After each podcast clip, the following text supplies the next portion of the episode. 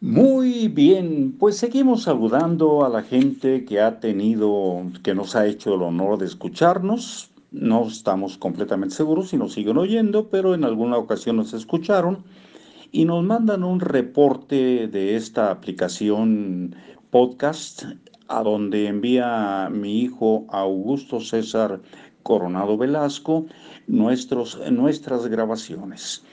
Entonces por aquí, Tula de Allende de Hidalgo, 38 personas. Saludos, gracias. Atlanta, Georgia, 41 personas. San Salvador, departamento de San Salvador, 46 personas. Les vamos a enviar eh, aquí a los que tenemos en WhatsApp la lista de donde pueden escuchar estas eh, grabaciones. Es podcast y tiene tiene varias posibilidades ahí. Pero bueno, vámonos a la lectura, que es eh, el libro de la magia del orden, herramientas para ordenar tu casa y tu vida de Maricondo. Saludos a Lupita, acabamos de reencontrarla, Guadalupe, Rosas Delgado, y nos da muchísimo gusto eh, haberla agregado a la gente que escucha nuestros audios. Dice por aquí, el desorden tiene dos causas posibles. Se requiere eh, demasiado esfuerzo para guardar las cosas y no está claro cuál es el lugar que les corresponde. Si ignoramos este aspecto fundamental, corremos el riesgo de crear un sistema que derive en desorden a las personas que son como yo, despistadas por naturaleza, les recomiendo concentrar su almacenamiento en un sitio.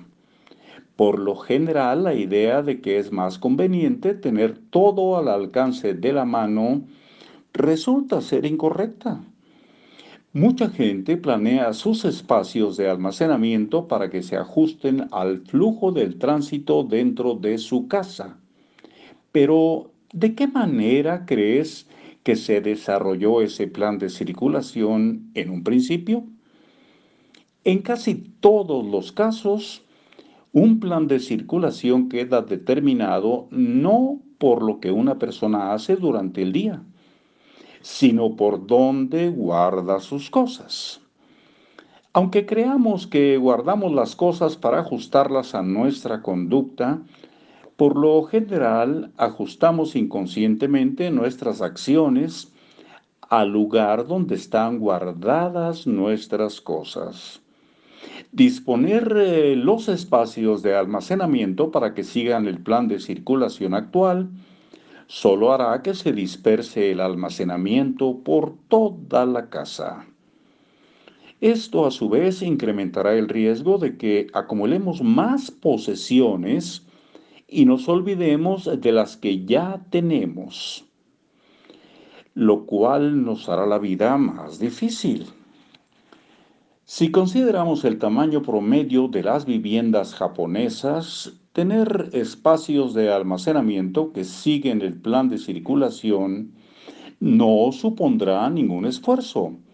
Si solo tardamos de 10 a 20 segundos en ir de un extremo a otro de la casa, ¿De veras necesitas preocuparte por el plan de circulación?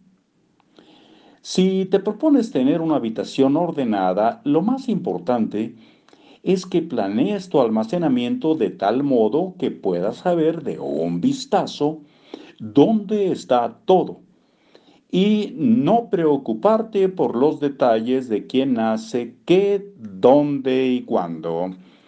Hasta aquí la magia del orden de Maricondo en libros para oír y vivir. Hasta aquí por hoy. Nos seguimos escuchando. Hasta luego.